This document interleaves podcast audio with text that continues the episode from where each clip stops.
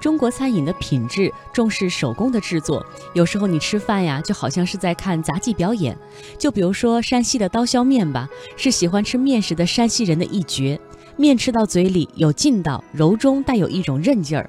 刀削面的制作那更是一绝。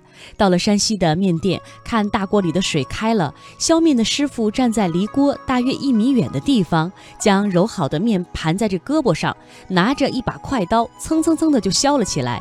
刀起面落，薄薄的面皮儿滚入了开水之中，就像是鱼跳入水。锅里的水开的声音和面落的声音混在了一起，就像美妙的音乐。你要是第一次吃这样的面，可能会忘记了吃，而被削面师傅高超的技艺所吸引。